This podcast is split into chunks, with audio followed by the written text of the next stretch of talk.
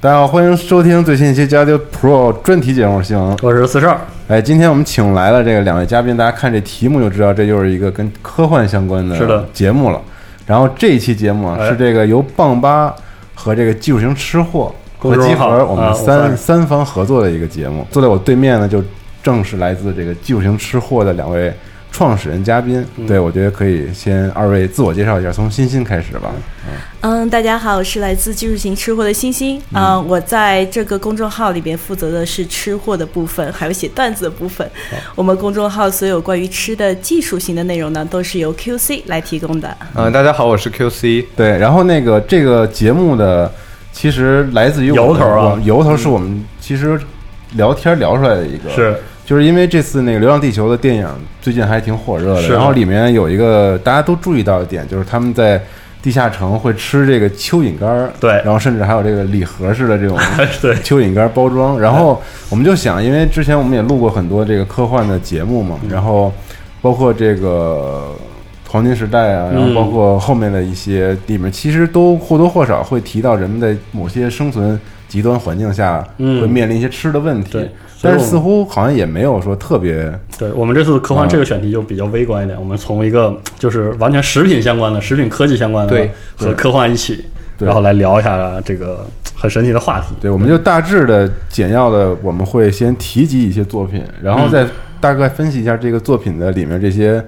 设想是不是真实能够实现的，或者说我们跟我们现实的一些对食品工工艺有什么关系？嗯对，没错。但我觉得铺垫已经过对多啊。对，我们先就从这个《流浪地球》这个电影开始说起，好吧？嗯就说这流浪呃这个蚯蚓杆儿，啊蚯蚓杆儿，对，对，嗯，嗯，怎么说呢？就是在《流浪地球》里面，蚯蚓杆儿说是成为了主要的蛋白质来源。其实这种说法，嗯，我感觉导演他还是经过他的思深思熟虑的吧。嗯因为蚯蚓干它本身其实是一种非常高蛋白的食物，哦然后它的营养价值很丰富的。嗯除了蛋白质以外，还含有一些不饱和的脂肪酸，嗯然后还含有各种矿物质和维生素。这个东西呢，它其实是比较富含营养的，正是经可以是一个对好东西。对，正经是一个好东西，嗯没错。只不过现在就是没人去吃它，可能是因为就是文化上的这种因素吧。啊，然后在呃地下城的那个年代，就在这种设定之下，吃蚯蚓呢，它除了它自己营养丰富，其实还有一个比较大的好处，就是它能形成一整套的那种生态生态循环体系。嗯嗯，就简单这么讲吧，就是说，你可以想想看，蚯蚓它吃什么？嗯它吃的一般都是一些腐烂的食物，或者是呃稍呃说没关的系嗯稍微那啥一点，就是就比如讲粪便之类的这种东西。嗯然后在地下城，因为不是像在地面上生活这样，像这种东西都是可以通过那种自然的，像什么窖解啊之类的，嗯在地下城，像如何是进行这种排污，如何进行垃圾处理，这其实是一个挺那个，压力很大，就是压力挺大的事情嗯。但是如果是通过蚯蚓，其实是可以通过蚯蚓来，就是把这种东西来改造成那种肥料的。嗯，嗯，然后这种肥料其实又可以去种一些像庄稼啊，或者干一些什么别的事情，或者是种植蔬菜什么的。就是嗯它很这样自的话洽的一个对东西，是吧？这样的话，整个一套呃农业的这种循环体系就这么构建出来了。嗯所以你这样的话，你既养了蚯蚓，然后你又收获了这些肥料，而且你又处理了垃圾，嗯，等于是一种三全其美的好事儿。哦，所以他选择这个蚯蚓杆儿其实很合理。对，是比较合理的，嗯特别是在地下城这种就是。空间范围可能是一种非常大的限制因素，嗯在这种情况下，可能蚯蚓能发挥比较大的这种作用。哦嗯，就是本来其实地下城这种环境就是一种极端环境，我们也觉对得没错人可能吃了不会那么好。然后电影，对但是电影里选蚯蚓不是随便一选，就是这个东西很很可以一吃，是吧？就这种对我感觉，呃，导演在不不是说导演吧，编剧吧，在这方面可能是下了就是比较一些大的功功夫。嗯，对，嗯，那作为吃货，我想问一句：蚯蚓真的好吃吗？对，就能吃，呃，就能能吃。我们刚才说的就是它 吃的能味吃道是里面能，吃，关于它的味道怎么样，我感觉关键就要看你怎么 做。 处理啊，怎么处所以是理榴榴莲味的是吗？对，榴莲味蚯蚓干可能就是一种比较靠谱的处理方法，哦但，当时的话，可能除了榴莲味，还有各种风味吧。我在想，啊是呃，正好说到这儿，就是蚯蚓除了比如说做成干儿之外，还有哪种可能就是利用它的那种营养价值，或者做成更可能口感更好一点，有可能吗？这样呃，有可能是有可能， 就看你如何用各种烹饪方法让它做的比较好吃嘛。在网上我就看到一则帖子，就是有有人他真真的就把蚯蚓给那个挖出来，然后真的自己给炒了，呃，然后炒完以后他说他自己他说他觉得味道不错，哦，是因为它高蛋白是 吧哦，我觉得只只要不做刺身，应该什么都很好 吃。 对，因为总觉得可啊能这个土腥味儿会非常重啊。对，有可能，但以后可能也会，因为现在你吃的所有东西，像什么鸡啊、鸭啊、鱼啊，然后包括你吃的那些小麦、水稻这些东西，都是经过了很多年的选育，哦然后选育出来它才那么好吃的。一开始的玉米，哦并不是大家可以看的，这个啊对啊，大家可以看一下，就是那种野生玉米，野生玉米其实里面才。你数得过来有多少粒儿？大概也就哦十几粒儿。哦，其实啊哦，十几粒儿也就哎，真的是这样。哦，就是选它育之那后种才么对饱它满那种肯定不好吃。哦，但所是以经过一代又一代的选育，它现在才变得这么好吃。所以说蚯蚓的话，你说能不能选育？我觉得也是可以的，哦，可以往这个方向培养。 可以往这个方向，就我们可以开脑洞嘛，啊往这个方向想一想，它以啊后口感越来越好，对口感有可能它会越来越好。可能那个是不是地球飞到那个半半人马星的时候就已经，就是蚯蚓能做的哎口感非常好了，是 吧？对对对对，反正也然是后就科成幻为一设个就大的一个产业，对很有有可能能对。嗯但是下面我可能要就要讲的就是，呃，在我地下城里面，嗯在这个设定里面，我们真的只能吃蚯蚓吗？哦，显然其实还有别 还有别的能吃，其实还有很多东西都能吃，就呃，就比如说，我想先说一个，就是我们现在这个世界最大的这种制约因素是什么？嗯其实如果是说到底，应该是能源，哦因为我们现在做各种事情，然后不管是在哪方面。就是各种工业，包括食品工业，其实能源是一个挺大的限制因素。嗯，但是在《流浪地球》的那种设定下，对，像地球发动机都建出来了，是然后能你量不是直接问题对你直接把石头给丢进去，然后它直接重核聚变，然后就可以就可以推动地球了。嗯，然后在这种能量的情况下，你这种食品工业啊什么的，这些他们用的能量已经算是九牛一毛了。哦，嗯所以就会有很多限制上被解开的，像这种限制其实都是可以被解开的。我举一个例子啊，嗯就是说现在在地下城里面是没有阳光的，对不对？嗯，对，在没有阳光的情况下，我们能不能种菜呢？其实完全可以啊。哦，你只你只要是有一个房间，嗯然后你用这个房间里面你盖上土，然后开始种蔬菜，然后呢，你用一种特殊的叫植物生长灯的东西，这种灯这种灯的它就会提供那个植物生长所必须的这种光。现然后在就有吗？这种对这种东西现在其实已经有了，嗯，你可以在大棚里面添置这种植物生长灯，然后通过这种灯灯来延长植物光合作用的时间。哦但是现在为什么没有大规模应用呢？因为这个东西太费电了。哦哦，是能这量还是能源的问题。所以它从本质上来说不划算。但是我在想，按照《流浪地球》的那个设定，能源都不是问题了，那你多添置几台植物生长灯，其实是完全没有问题。想吃啥吃啥。对，而且对而且刚才我们说了有蚯蚓，其实我们是有肥料的，对，肥料其实有的哦，嗯土壤它肥力的话，你也不用过多担心。所以，你如果是想吃一些，比如讲在《流浪地球》里面，我记得有一个日本人，他就说我好想吃白米饭啊。哦，那是其实我按我按我说，就是在农场里面，你种点水稻应该是没什么问题 的。哦，实际上就总觉得在这个地下城的设置里，嗯真正的问题已经不再是能源，而是地质结构导致了空间上的对，没的错，紧张，没错，没可能错。就所没有以这，种地来给种。所以它可能没有足够的地来给种，但其实在这个空间，其实我们也是有办法解决的。哦就是现在其实也有有一种技术，就是垂直农业嘛。垂直所谓的垂直农业，就是大家有没有见过那种立体停车场？嗯然后就把对那个就把那个就是。庄稼啊，什么菜啊，什么给种成那种一排一排的，这样往上堆，嗯，哦，然后把它给这样这样子种，其实现在也是有很多，就是有很多农业学家的一个设想吧。嗯他为什么有这种设想呢？是因为以前人口它会爆炸嘛，对你人口越来越多，然后可能可就是可以用的那种耕地面积可能就会越来越少。是的，然后在这种情况下，我们怎么去节约这个面积呢？我们就给它搞立体农业。哦，但这个设想到现在没有被大规模应用。为什么没有被大规模应用？其实 道理大家也懂的，现在地还是挺多的，嗯还没有还到那够个用对，嗯没有还逼到够份用儿上啊对，还没有到那种就是非常非常不够用的那种份儿嗯上。啊，但是如果是在《流浪地球》那种设定就很下合理了那我觉得这个就很合理了。嗯，就是它是不是这种这个立体农业有些这个技术门槛是是，比如说供水或者是这个采光有这样的压力是吗？有可能会有供水或者采光上的技术门嗯槛，但这个门槛我觉得不是什么特别特别大的问题。嗯，在将来的话，特别是在《流浪地球》那个年代，我觉得这种东西应该是早可已以被解解决的。了。 就为了吃可以不顾一切，不，对，没错，没嗯错。现在像那个荷兰，他们也也有在那个用立体农业的这种试点嘛。 哦，对，啊，就是因为荷兰主要是山地，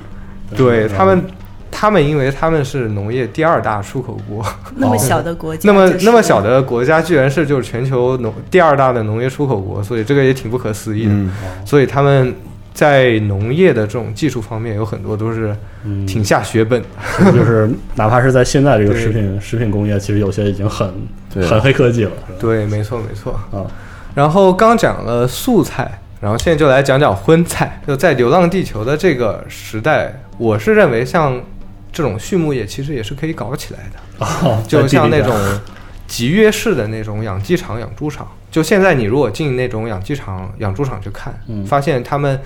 大多也都是那种就是非常一栏一栏的，然后里面塞满了鸡，有的说不定还有就是像多立体层农业一样好多啊层， 然后暗里面无全是鸡，天日暗无天日。嗯， 对，然后，当然，这个这个东西有很多人就可能说不太人道或者怎么是样，是， 但我们今天这期节目可能更关注的就是在未来可不可以实现这样的东西？对都到了对地下层、地下城那种环境了。对，对，啊对为了吃鸡肉，我们也是不择手段的，所以像这种东西，其实如果是想开辟一个空间，专门是去做这种集约式的养殖，嗯啊那其实还是可以实现的。哪怕是在地下，但是最重要的问题是什么呢？我想了一下，我觉得最重要的问题可能是那个传染病。哦，啊对，因为现在别说就是别说是那个时代了，就是现在的话，其实有一个很严重的问题，就是牲畜之间他们会互相感染一些疾病，对然后这个传染病在那么小而且牲畜又那么密集的情况下，很它难很控容易制就传播。嗯然后传播开来的话，可能一死就死一窝，这样的就很对不好嘛。嗯，所以现在人们采用的方法就是在里面添加抗生素，嗯，哦，然后在饲料里面添加一定成成分的抗生素，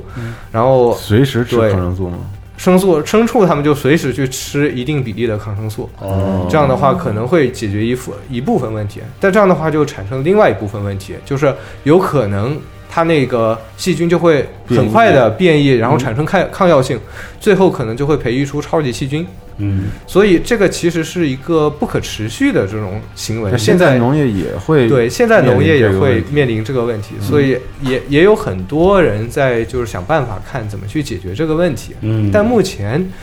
在我们现在这个生活世界，还没有找到一个非常非常靠谱、能够完美的解决这个方法的。哦，对， 所以所以在我们可以期待，在以后的这种流浪地球的这种年代，嗯会不会出现一种新技术，然后可以彻底去解决这种目前抗生素嗯导致的这些问题？那如果是可以解决的话，那我觉得这种传统的这种集约式养殖手段是可以实现的。嗯，如果是不能解决的话，怎么办呢？其实还是有一条后路的，就是使用人造肉。哦，哦，对，所谓人造肉呢，就是直接通过细胞培养的手段，就是说我不去养牛或者是养羊了，我直接去养这个牛和羊的这种肌肉细胞，或者养它们的脂肪细胞，然后我直接通过这种细胞培养，然后我们可能就可以造出来一块儿那种。又有肉，又有肥肉，又有瘦肉，这种肉五饼花肉啊，对，对，然后我们再去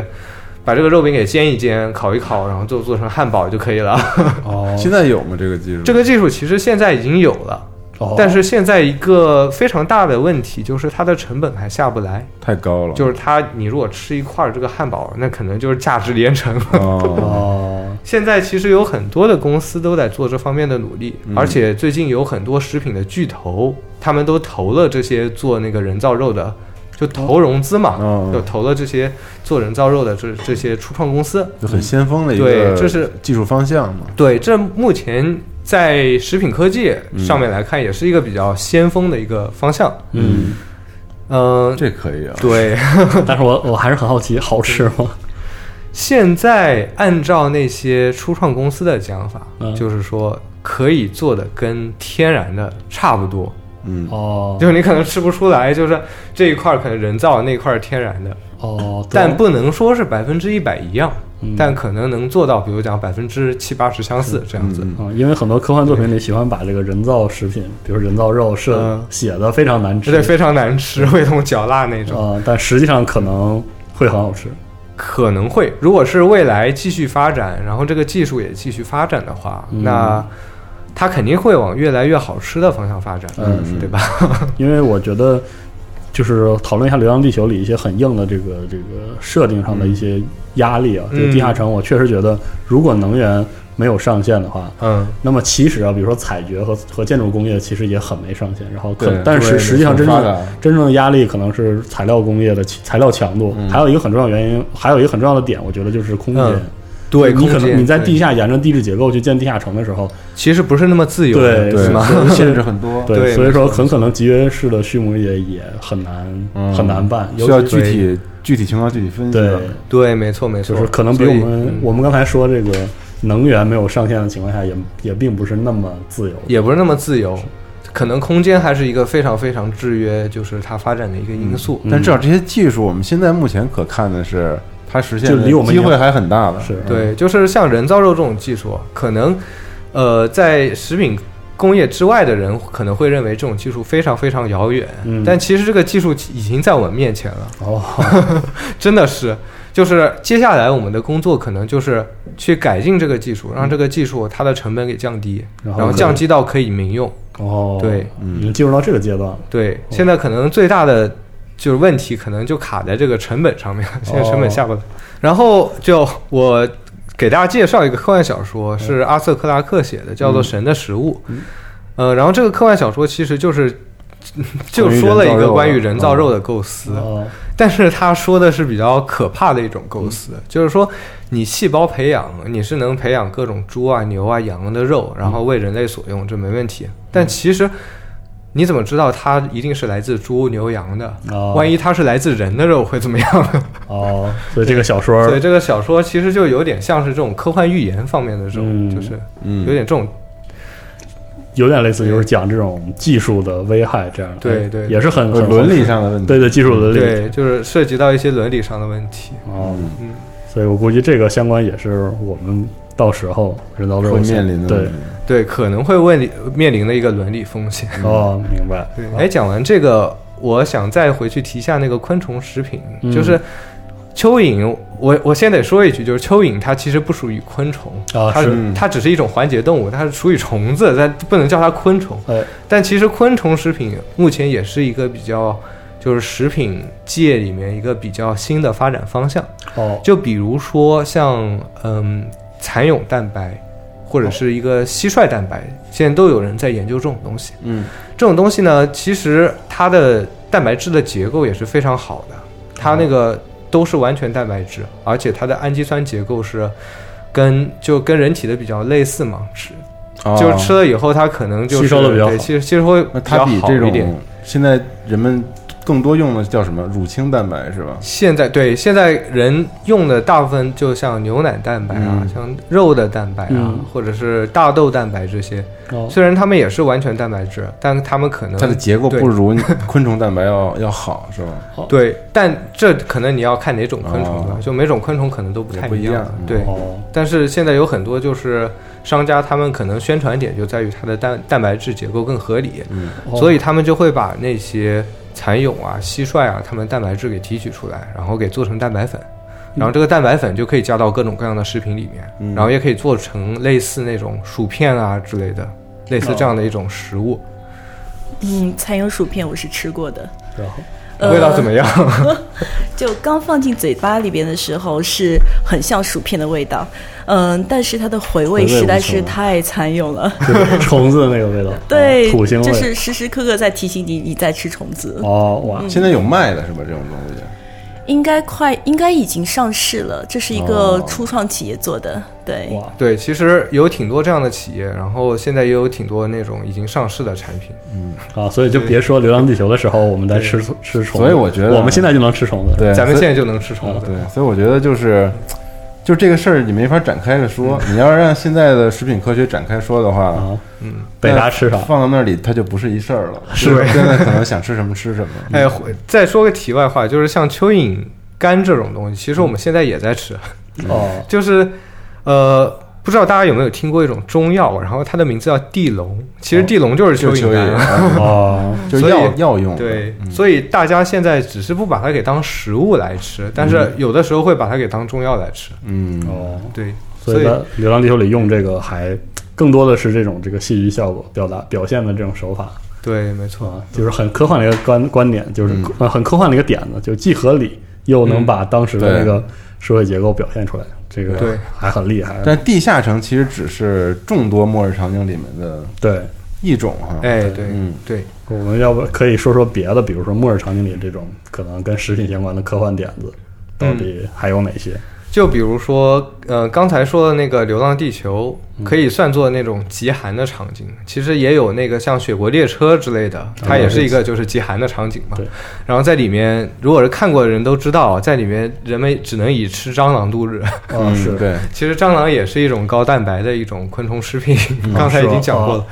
对，所以说这个当时呃，在设计这种就吃蟑螂的这种桥段的时候，其实也应该是考虑过的一些这个合理性啊嗯对，考虑过合理性，其实也是蛮合理的。因为我在广州吃过那个金边龙虱，他们就说那叫水蟑螂嘛。对 对，对，那个就还挺好吃的呃啊，是吗？对，虽然有股昆虫的那种说不明白的味道，但是哦但它里边那个蛋白质和那个汁儿还是挺挺香还的。是挺香的。 对，对，因为这个我想说的是，那个《流浪地球》里不有一个能源的无上限的支持嘛？但是像《雪国列车》里就会，就是更切实的，就是能源 问题，，对提，就是他要把科幻小说中吃虫子这个场景表现出来的另外一个特点，就是在极寒情极端情况下，人类要活着，要嗯，起码要摄取一些东西。对，没然错。后，如果就是可能在《流浪地球》那个场景下，我们一切东西在高能源，我对，在这个地球发动机啊扯下来、对对对对嗯扯下来一点儿，我们怎么着都能把它做的好吃，有这样的可能性。但是在《雪国列车》这没种有，但是我们吃蟑螂，至少是在营养学 营养学角度上是很合理的，是吧？对，在营养学角度上，吃蟑螂是应该是能活下去的。哦，对，所以就是感这觉这也是有点悲剧色彩在里面。对，这个这个其实是有悲剧色彩的。嗯，但是就更接近我们就是之后要讨论的一些科技科幻点子的这个出发点，就是我们可能没有那种特别黄金时代式的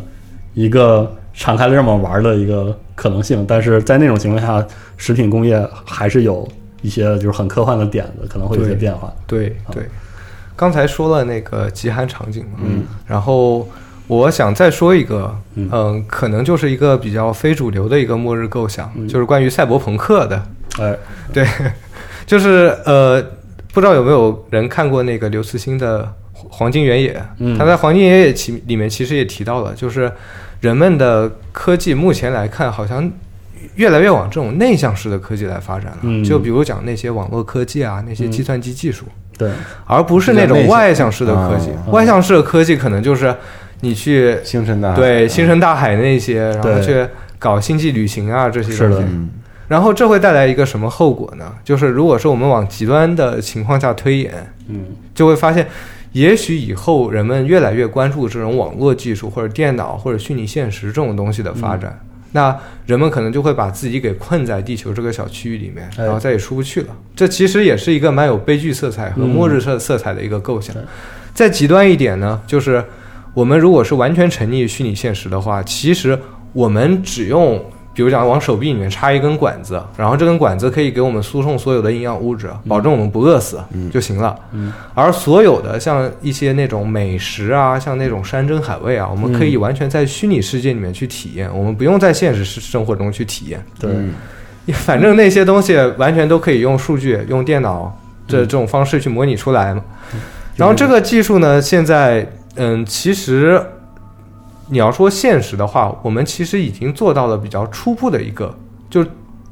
最初的一小步吧。这小步是什么呢？就是我们现在可以把我们的这些味觉、嗅觉和各种其他的感觉给彻底给感官化。这是可以的，数据呃，化数据化，对，数据没错化，啊就把这些感官给数据化，这是可，这现在已经是可以做到把了。抽象感知数据对化，哦，就比如太说，狠现在其实已经有电子鼻和电子舌头，哦他们是干什么呢？就是比如讲，你刚做了一个新产品出来，你可以让电子鼻去闻一下它这个就是挥发性的那种气味分子，嗯然后你也可以让电子舌头去尝一下这个产品。当然，我刚才说的闻和尝都是一一种非常拟人化的说法，他们其实也就是分析一下这方面的东嗯西。长得也不是鼻子 没错的样啊子，它看起来其实就是一个分析仪器的样子。嗯然后你让它去分析一下，它可能就会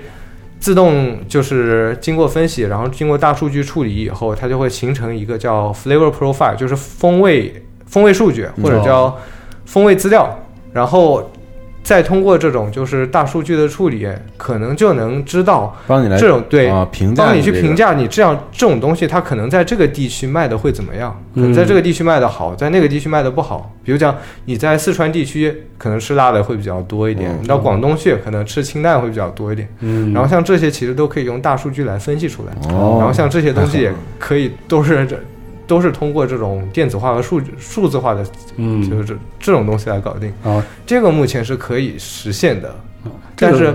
这个离我刚才说的这个就是还彻差底很的远赛博朋克，嗯，可可能只是刚迈出的第一小步吧。对，嗯，这个东西很有意思的是，它实现了我们一些味觉的数据化，但是对呃，好就好在其实它没有翻过那个界，对，就是对，因为就像我们之前录科幻节目经常会提到的那篇那个作品，就是那个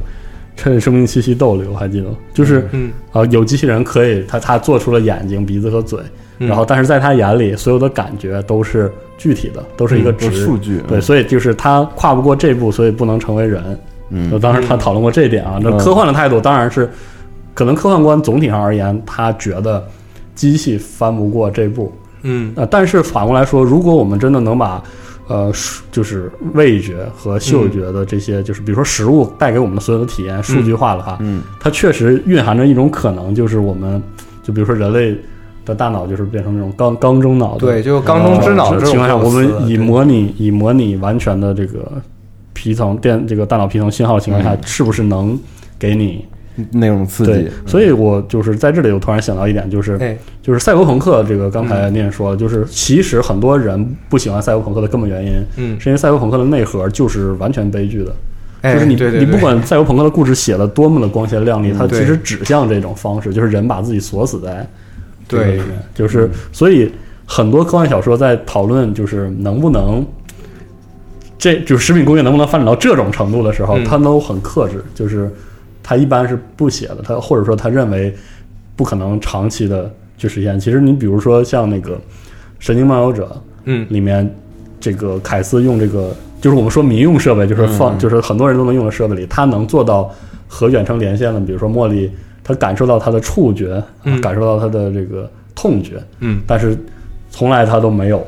说能让他这个完整的完整的感受这种，就是能让他完整的百分之一百感官体对，验，然后沉浸在这个虚拟网络中去嗯吃饭和这个，嗯，去体验这种大餐。对他只是非常，呃，非常收敛的说，比如说有的时候他都已经彻底平线了，他脑波平了，他已经嗯被这个冬季按在这个赛博空间里的时候，他才能在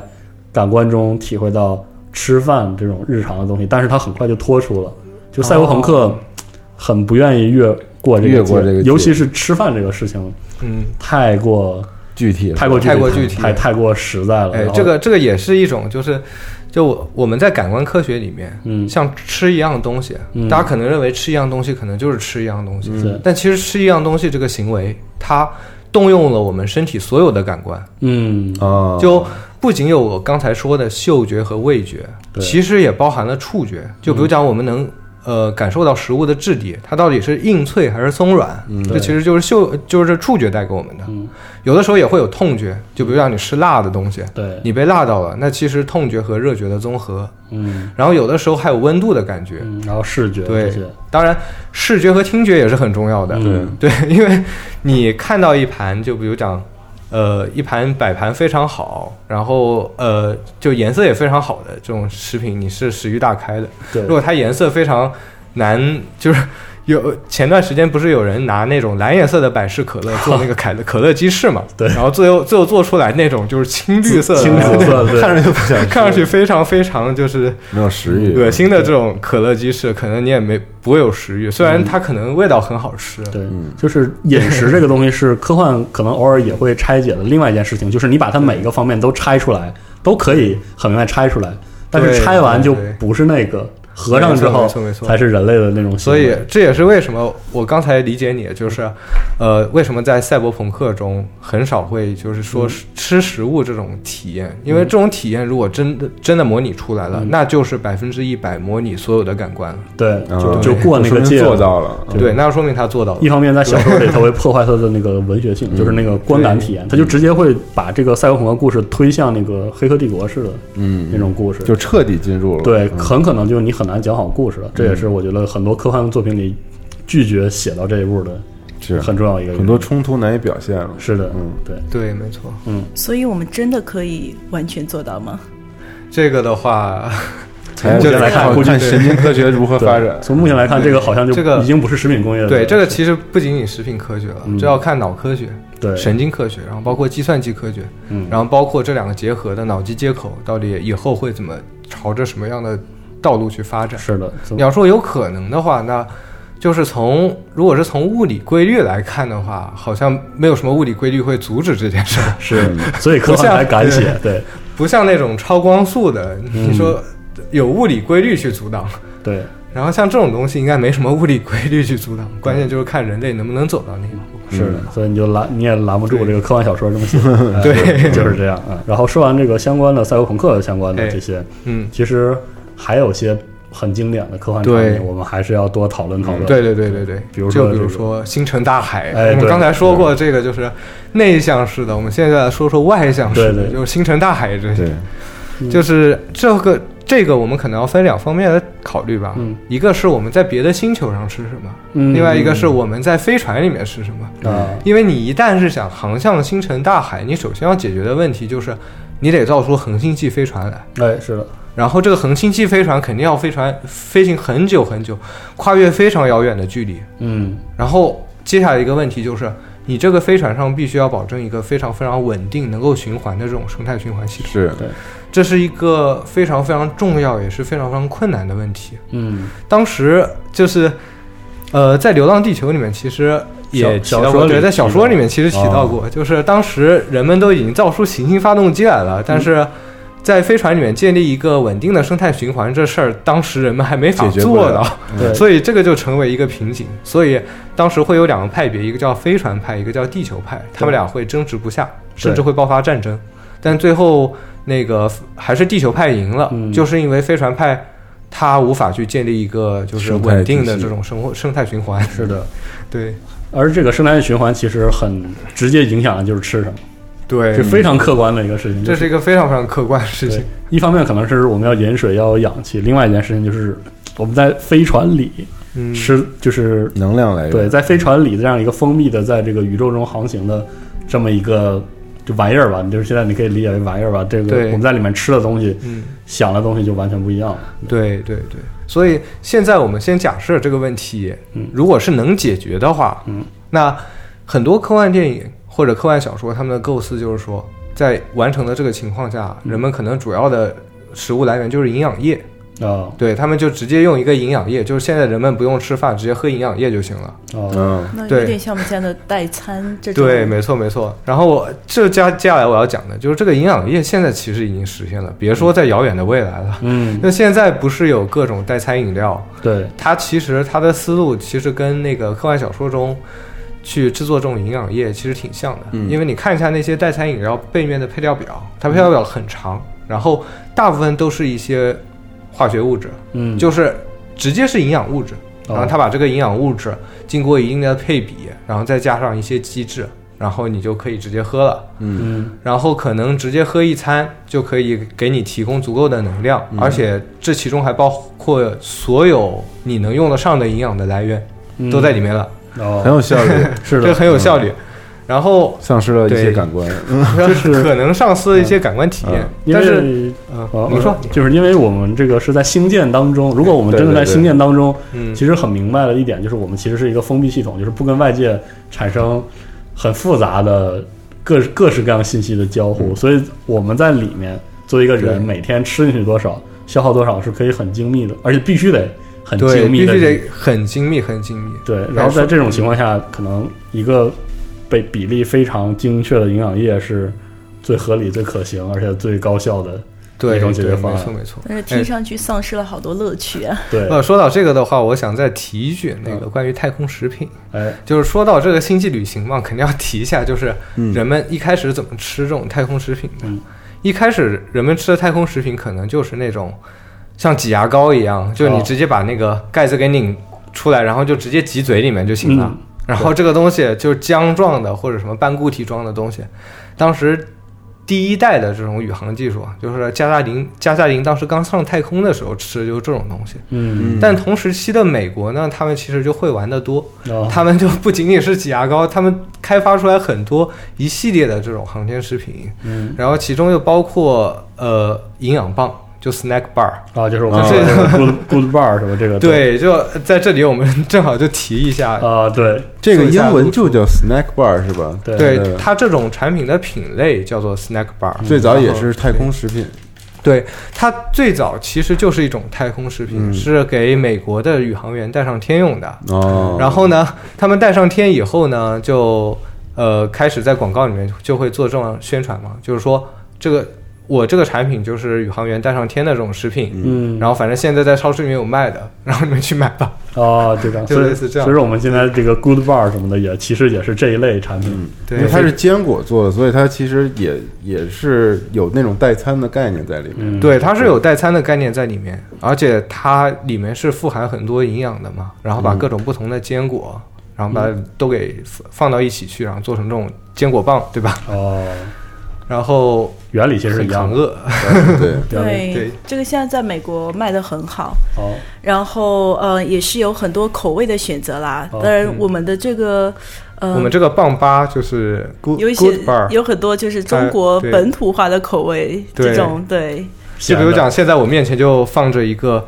麻麻辣辣坚果棒对，就是它它是一个麻辣味的坚果棒， 哦，就感觉我们哪怕呃虽然我们会觉得这个代餐棒是一种很损失这个体验嗯的。饮食体验的东西对，但是我们至少要保留一一部分体验，至少得是感觉这其是实中国人的执念吧。 其实说是损失体验，但我觉得这个如果是想想做的，就是比较比较美味或者比较好吃，也是可以做的。哦，嗯对是吗？哎，正好我刚才说到这个时候，我突然想到，就是我们刚才说的是嗯航空航天食品，对，那对其实有一个很重要原因，就是要要把这个场景和星舰对，星舰是要分联系开起的来，对，嗯没错或者没既错要联系也要这个分区分开，嗯因为这个航空航天食品其实它是飞上去，然后在那个执行任务期间你要消耗对你要没吃错饱，没错嗯然后它是个库存，它但是一个非常短期的一个选择对。嗯，我只要确保这个短期不要发生非常严重的食品安全问题，而且营养是足够的，嗯对就 OK 了。但是在这个但是在新建上面，就是像我刚才说的，可能要有一套完整的这种生态循环。嗯当然，这种短期食品可能也可以做一个短期的储备了。嗯对。对但是如果是这个，比如说一艘飞船要航行几十年，甚至这个几代人的话，它对，是没错不没能错只考这个。其实这种像比如说这种 good bar 或者是这种代餐棒，对在航空航天里，我们考虑的是负重和库存。嗯，对。但是如果就是这个，它作为一种产品形式，它嗯可以、就比如比如讲我们，呃，我们马上要讲就是。如果是你采用人造肉技术，或者嗯是采用一些什么直接采用呃细菌发酵的技术，你生产出来的东西，嗯然后那些东西也可以以这种营养棒的形式啊，来它是吃一种形式，对对，没错，嗯，但是在星舰航行中，我们要考虑是这种持续性，嗯对所以这才没错是《三体》中说一个文明如果离开了，就是它成啊为星舰文明的时候，它它考虑的很多事情是截然不同的，，对对，包括吃，嗯对所以这个吃会完全改变你从根源上的一些思路和思维方式。对，就比如说，我是觉得在以后在在这种新建文明的这个体系里面，如果是我们再去养一些什么花花草草，不是花花草草，就是种一些庄稼，啊，然后种一些蔬菜，或者是种一些就是养一些什么猪牛羊之类的东西，那可能空间它真实问题，就更对嗯更严格了，是吧它这个对于空间可能比地地下城更加严格的，嗯所以采用这这种技 术，就是这太种过传统奢上侈农业了，技术，真的是对空间太浪费了。啊，是这样，以所以那个时候技术可能会怎么样呢？就是我在想，像人造肉，就刚才讲过的这个基于细胞培养人造肉，嗯可能是一种就比较靠谱的办法。是的，还有就是，可能可以直接用细菌发酵发酵一些东西，因为哦现在其实已经可以通过细菌，然后通过一些酵母，嗯，然后去发酵，获得一些氨基酸，获得一些蛋白质，哦，获得一些糖类，其实都是可以的。通过细菌培养的方通式，直接通过细菌培养，你看到的可能就是呃一些培养罐儿这样子，哦，然后在里面养着细菌，然后最后再通过一一系列的这种提取技术，然后就直接提取出来这种纯的营养物质。嗯，嗯，所以通过细菌去培养这种营养物质，再把这种营养物质，不管是作为做成这种能量棒，还还是是营做养成液哦营养液什么的，然后再给人吃，这这是一个比较靠谱的方法。哦，哦，嗯所以细还菌有的话对不需要就是解决细菌，它就细菌不需要吃什么，或者是它不需要供能吗？其实它肯定要吃啊，对啊，所以这个这个部分是一般是怎么解决的，在技术上？这个这这个这个部分的话，你就可以去，就比如讲你开采一些，就比如讲这别我们星系里星际殖民嘛，你可以在别的地方，我我先得假设它在外星球可以开采一些东西，嗯，哦，或者是你可以通过就比如讲光合细菌，哦，你可以从无机物去制造有机物，因为哦像光合细细菌或者是一些就是那种消化细菌啊之类的，它们都是可以从无无机物制造有机物的、哦这些生产者，在那太厉害个了整个在一个生态系统中可以算作生产者。然后利用这些细菌的话呢，就可以直接从无机物合成有机物，然后这样子的话。那个再给其他的那些真的制造糖类、制造蛋白质的那些细菌，从理论上也是可以的。哦我哦这个挺神的，靠的是无太机物阳，可以变成有机物，是，然后所以你至于这个到底靠什么能量呢？就是你可以就各种思各种想象了嗯嘛，比如说，简单的加热对或者是更复杂的那些，，对，没错没错哦，可以靠恒星的能源，是然后可以靠你自己核燃料提供能源。如果是如果它是核动力的话，嗯，或者说我们再想远一点，如果它反物质动力的话，好，你直接靠靠反物质提供能源，还是要这个啊嗯对嗯能源，还是能源源肯定还是要的。嗯，对好，？我刚才只是讲一些就是有可能实现的技术细节。嗯，未来炼金术，对。是吧 是这样，嗯，完全不同属性的物质相互转换，然后对，然后然后嗯，要提到的可能就是单细胞的藻类，之哦后可能也会成为一个主要的来源，就是像之前被炒得很火的那个螺旋藻。嗯，螺旋藻的话，就是有很多商家就是宣传他们包治百病啦，你只要不管老人孩子，你只要都可以了吃它啊就怎么样嗯。其实像这些，你现在找不到什么，就是太多的这种科学根根据。嗯但是呢，螺旋藻它刚开始被开发出来是为什么被开发出来？ 这个其实挺有意思的，就是它其实想解决第三世界的这种饥饿问题，哦因为这种东西它本身是富含营养的，而且它想养起来其实也是比较容易的，哦所以当时的科学家设想，能不能让第三世界的那些人直接去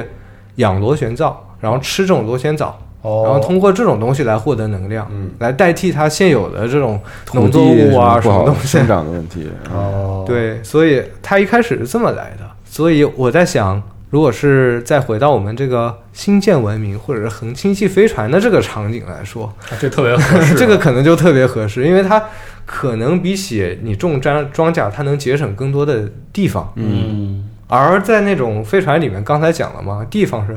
对， 空间资源是最宝贵的，是的， 哦，所以这个可能也会成为一个当时的一个食物来源吧哦。所以螺旋藻这个东西嗯最大的特点就是它能保证人体所有需要的需要的那种，我不敢说是所有所有的需要，但是能满嗯但足它。的基础对需要是吧它可能是能，哦就它本身是一种比较有营养的东西，它能它能就是能满足一些需要。哦，对，没，错。明白了。所以说，确实还是在这种使用场景里非常合适的一种来源。对，就我可能再给大家介绍一个科幻小说，叫做《为了生存》。嗯然后这个的话，可能就比较就比较可怕一点的 构思了，嗯就是就一个人他在那个也是在一艘飞船上，然后发现食物不够，嗯这个其实也是一个就比较呃比较多的一种套路了。是的，然后在这种套路下怎么办呢？就是他发现他那个克隆技术所用的这个培养液是够的，哦所以他就直接拿自己的体细胞克隆出来一个自己，然后把它给吃了。然哇后，接下来再克隆个自己，再吃了，就这么循环，嗯， 就通过这种方式活下来了。这个呃，所以叫为了生存啊，对，所以这个也算是开了一个挺就挺有趣的脑洞吧。嗯，对，就是用这个克隆技术啊，，对，没错没错。就是嗯，然后讲完这个星舰文明，我们可能再去回到就是星辰大海这方面，就是说有些科幻小说，就是说我们还是朝着一个有目的的这种嗯对地方，朝着一个目的地去奔着去的，是就的是说我们还是得找到一个星球，然后我嗯们在这个星球里面稳定下来，或者是对这个星球做一些类地化改造。嗯，对，对，然后在这方面的话，可能比较重要的就是，可能可以通过一些基因编辑技术来定向创造一些适合对适合这个地这个星球生存的一些东西，嗯嗯，然后把它给就比如讲播撒在这个星球上面，让它们茁壮生长，然后通过这种茁壮生长，可能会比如讲光合作用啊，或者怎么样，然后去改造这个星球的大气。嗯，这个也是很多科幻小说都曾经思考过的 这个嗯，这个脑洞，就是黄金时代的时候很喜欢用这样的对模式，就是对改没错造建立这个殖民地，对改造星球的这个过程，很多都是使用这个对基因编辑技术，对，对，没错。然后当这个星球它真的被改造完成了，嗯那在上面真的去殖民了，去建立基地了，那可以就有很多选择了，嗯你不管吃什么都可以。比如说把飞船上的这个生态圈搬下来，哎，对对对，没然后或错，者没错是在这个当地就是完全的殖民故事了啊，这就是对完全殖民，完全的殖民故事。嗯然后在这方面，我有介绍一个科幻小说，特别有意思啊，嗯叫刘维佳写的，叫《我要活下去》。哎，然后这个科幻小说说的是，也是在一个外星殖民的这种环境下，然后那个时候已经有这个外星基地了。嗯，然后这个基地呢，其实是活的，也就是说，它这个基地是拿活体的材料制造的，哦它本身它就会生长，嗯，当然它也可以吃。 所以当时在那个人们就是当时主角遇到这种食品匮乏的问题，就直接吃基地，啊拆 吃迁哦基地的这种墙体啊什么的，哦就直接把这个东西给拆了，就可以。煮也煮可以个吃门，反啊今天今晚吃个门，啊嗯还挺好，挺还挺好的。对，这个就也也算是一个挺有趣的脑 洞。嗯，其实是嗯比如说，我们刚才已经介绍了那么多，就是食品工业的黑科技。其实对，问题就是，如果我们落地了，其实这些很多都不是问题，对，对就我们都可以用我们之前的那些极端，就和他们相比，这个星系殖民的时候不算个特别极端的环境，就对啊嗯吃啥还不能吃呢，就是这种，对其实是这样一个没错状态没。错嗯，所以就是说，回到《流浪地球》啊，那里边的有一个嗯呃末日末日的时候有一个日本的日本人，所以对对说对他如果再熬一下的话，他是完全可以喝到味增汤，吃到白米饭，是吗？对某种程度上来 说，呃，从某种程度上来说，就是按照我们刚才推演的那个设定，嗯它应该是能吃到的。 哦，所以说，就有有很多人理解，就是说我好想吃白米饭啊，嗯好像就是说在《流浪地球》的时代是没有白米饭的。嗯，但有可还有一种可能，就是我们死之前说我好想吃火锅啊，哦其实有火锅的，我只单纯的去想吃而已，哦并不是吃不到，啊对，也有可能是 对，有可能是这样的一个脑洞。在路上很难吃得到。 对对，而且我们也很合理啊，对，刚才我们说了这么多，其实我后来想啊，就是很大部分的科幻作品哎是不怎么聊，是不怎么聊食品，对，确实是因为它它是个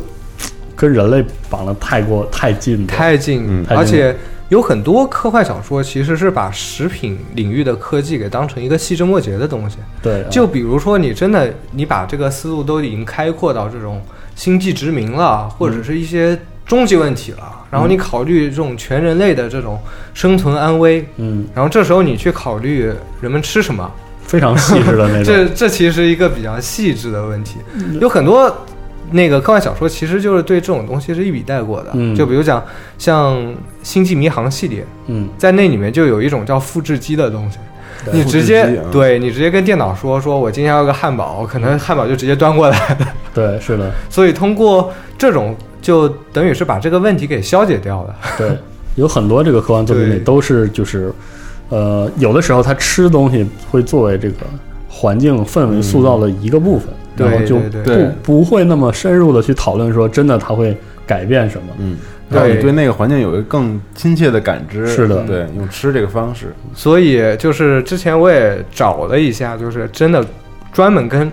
食品科学相关的一些科幻小说，其实也是能找到的。嗯，就我下面再说几个就有趣的脑洞吧。嗯就是有篇文章叫做《地球是原味酸奶味的》，哦是一篇就是讲外星人的小说。哦然后这部分前面的部分比较那个，呃， 就不是太那啥，就是一个普通的第三类接触的故事。嗯哎就有一天，飞船它要降临地球了，然后外星人就出来了，然后就跟地球进行交流了。啊然后这个交流怎么实现的呢？就有有意思了，嗯是通过品尝来实现的。然后就是说，它这个好吃外味觉，对他外星人，他的语言是通过味觉来传递的这种一个语言，就是他们会分泌一种粘液，然后你去尝这个粘液，然后粘液不同的味道就代表了不同的意思。嗯然后你如果是想给外星人传达什么意思呢？你得先做一锅什么，比如讲先做一锅红烧咸的肉，啊或者对做一个什么什么其他东西，啊然后你再给外外星人尝，然后不同的这种食物就代表了不同的意思。嗯然后这篇小说呢，它就详细的描写了，就是在跟外星人接触过程中，怎么一步一步的去判破译出这个食物代表的这种语言，哦所以这个就特别有意思。有点像那个 那你一生的故事里啊对嗯只不过你一生慢的慢故去事掌握外星人的这对个传传递信息的方式，啊没错，没错，没错。就是它使用的是味觉和食品这对个它点子，对它的点子是用的是味觉和食品，当然后面也有转折，也发生了一些非常非常有趣的故事。啊嗯大家如果感兴趣的话，可以直接找原文来看一看。嗯哎然后呢，说完这个， 再说说就大刘对于食品的一些构想，嗯，就像。我觉得大刘他可能是对青青草是真爱，对对，草有对吃，对对草有执念嗯。他在各种不同小说中都提过吃草，对就比如讲在《天使时代》里面，哎它通过基因改造技术，然后直接不是对草进基因改造，直接对人进基因改嗯造，哎，然后就培育出来那种直接吃草 的人。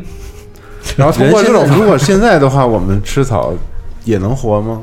就是草这东西，因为我我理解它啊不是那毒有毒什么是的，因为动物对都在对没吃错，哎，动物也都在吃。对，杂食动物也吃对没。错那人为什么不能吃草？满地的草为什么不能吃 草活着？那牛羊有四个胃，你有吗？ 对，没有是 吧？啊所牛牛羊一所以天到晚都在嚼呢，所以问题就是那个人胃的容量是不足以摄取足够的草来提供能量的，是吧？嗯还有牛一天中有多少的时间？我记得是有一个非常非常大的数嗯啊，就是你只要牛醒着的时间有百分之七十五还是多少时间，啊它都是在吃草的。 对。那你想想看，你换 成人，你得嗯我百们分的之七因十为五每天都吃米饭，对就一直吃。 对得一在直不停的去啊吃，然对，后其实就相当于这样，然后还要去反刍。对，我们都没有，对要不然的话我羡们慕羡慕录你，我们录要不节然目就没这么多事儿了，对是吧对对，没错。但是我们得把更多的时间就是拿来干了别的事儿，嗯所以这就是作为代价，我们就吃不 了草。对是是，客观的说就是这样。啊对，因为草的能量密度它太低了，你如果吃的话，你就得得很大吃量很没多很效多的率草。啊，你如果是吃肉或者吃什么水果啊，它能量密度都比草高得多。对，哦所以说然，后那他们为什么还对喜欢吃这 个？而且我想说，有的草是有毒性的，只不过有食草动物的胃扛得住，嗯，我们对扛不住。嗯，是这样。对，然后再讲讲那个像《三体三》《死神永生》，大哎家这可个能也都看过。嗯然后在里面就提到了一个叫绿色风暴的一种青草味的植物饮料。对然后云天明为草了味儿就因为他嘛，就对得到了一大笔钱，然后把这笔钱买了一个星星对送给陈星了，嗯对，这个就差不多 这样的一个 idea 嗯。这个事儿最初的这个事儿，是因为我记得是上大学还是上高中的时候，云天明拿那个草叶泡水， 哎，对，没错，没就这错，就是很简单的一个拿草泡水，没错。哦然后那启发了他一个启土发了他商业的一个 土豪同学啊对，商业一个土豪同学，对。然后就挣了一大笔钱，然后就对，反正但是你说现在呢，我是没有看到过真的青草味的这种植物饮料。对啊像植物饮料这个领域，其实发展的还是蛮迅猛的，但是嗯没看到青草味的，可能会有什么芦荟味啊，或者什么，对啊，这对些对 都有对对，嗯，可而能是对，可能就是因为如果是真的有谁能做出一个非常好吃的又有青草味儿的这种植物饮料，嗯那保不证它真的能活。看来是这样。对，嗯啊，而且说到这儿，就是有点展开了，而且很嗯多脑洞，我正好想到了几个可能有或或者有关系的几个故事可以推荐给大家，正好就是就相当于这个结尾推荐小说嗯的环节。一个是说，就是我我想说的一个观点，就是在大部分科幻小说中，为什么我们看不到特别惊世骇俗的食品相关的点子？嗯是因为我后来就是刚刚意识到，嗯很多科幻小说中用吃饭的这个形式，嗯，拉近读者对科幻的这个理解的亲切感。啊就是如果你把你把吃这个东西都写的非常非常的不一样的话，嗯你写的这个整个东西，嗯，就是离你就是没有一个就现实的比支较遥点 远了，没有一个认知的对，就是一个认知纽带支点都没有，嗯你就会觉得特别特别的，就是特别抑郁，就是过于抑郁了。所以嗯跟人类相关对的没错没错那些科幻作品里，吃这个事儿或多或少哎，提对一下嗯你，你至少要写的跟我们想的差不离，嗯，这样啊，就是呃呃更人文一点的，可能像。高科技低生活那种，就是完全吃的就是我们现在的这个，对吧？对对然后在那个霓虹中吃个拉面什么，这这种，哎，来对点儿对，没错没呃错，对，但是可能这个科技感也依然是用嘴好好的这个接个营养液，或者是吃点嗯能量棒。然后我想说的是，什么情况下会完全让你觉得不一样呢？就是嗯比如说，呃我很喜欢这个《垂暮之战》，啊嗯也叫《老人战争》。嗯这个这个故事是一个什么故事呢？就有点类似这个《星船散兵》的现代版，然后更黑色幽默一点。嗯就是说，这个人类进入到这个西在在银河系中殖民了，然后它不像很多故事里写的我们很孤独，我们就太不孤独了。我们这个一一开始殖民，满满银河系都是都是玩意儿邻居对，都玩意儿都在打。然后这个这个联邦是怎么征兵呢？在地球找老人，嗯就七十往上啊，就老就已经活了一辈子就快要死去，快死。了，然嗯后他他就是签一个类似这个契约一样的这种东西，然后嗯你来从军，我给你一副新的年轻的身身体，但你要服满兵役。嗯然啊，哦后那主角就是这么一个人。然后这个兵就是说，这一类的士兵，这种超级士兵呢，嗯哦他是他是绿色的，就他们他们不绿吃，色身体，对，就是他们靠它是绿色的他们靠光合作用就可以就对就直接改造出来对，一它个，是那种黑科技的光合 作用，就是就是那个效率很高。他是把脑袋留下，然后给对你就是长新的身体。它其实更像是就把意识复制，然后上传过去这样。哦，然后，然后就是在这样一个状态下，所以这本小说里在军旅生活中几乎不提 吃，它就不需要提，因为直接靠阳光就可以了，啊完全不需要。所以说，就是这是一种设计，而且就是因为这一点设计，嗯你能明显感觉到，就是这个故事里的一个这个戏谑和这个黑暗幽默的一面，嗯就是他们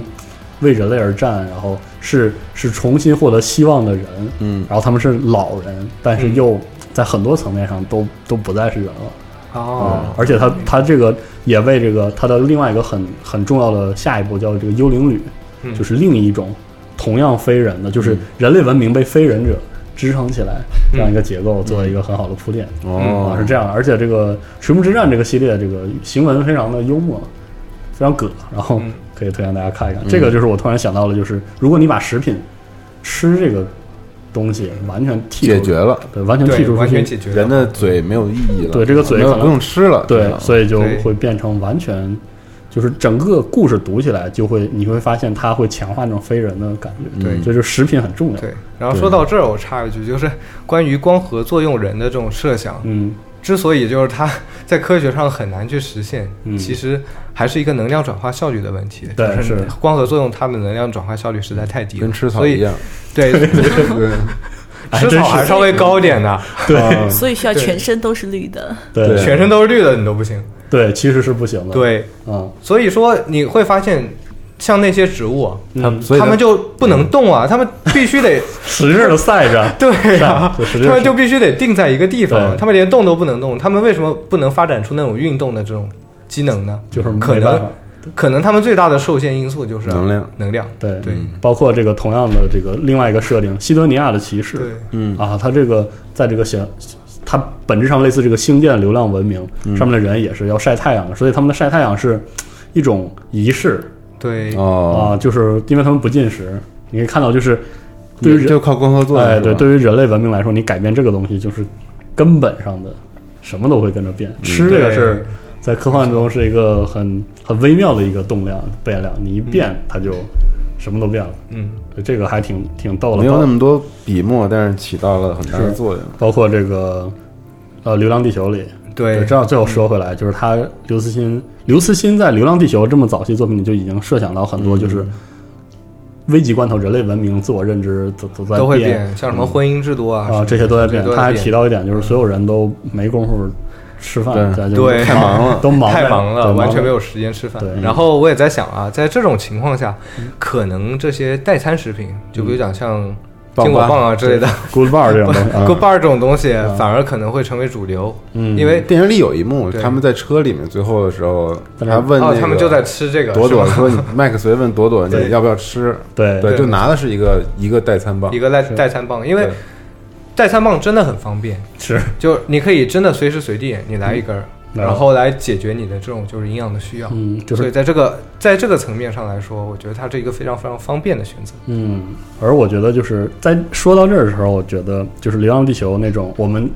对它的这个电影的赞颂有很多，说它很中国。我觉得它实际上是把这两种东西并行的表现出来。就是可能我们，我们不也说那个，就是电影里有那个正月吃饺子嘛？对，你看，我们没有放弃那个特别有仪式感的对习俗，习俗的这种吃，但是对同时也有这种就是像代餐棒似的，很科幻的、很理性的，嗯然后对对很对极限情况下的这种饮食。所以对我觉得这个也让这个整个电影变得丰满一些，嗯还很有，变得非意常鲜活。思对，是这样。而且我觉得这个我们这期节目讲了那么多食品工业的现在就有了黑科技，对可能它一直发展下去，真的可能会给我们特别多惊喜。嗯虽然是一个以科幻为开头的一个节目嗯，但其实今天聊大部分还都是现在的离我们很已近经的，在研究和对对已经实现的一些科技技术，而且有很多可能是你在食品工业之外，你可能会觉得这个是这个看起来就是科幻啊，但是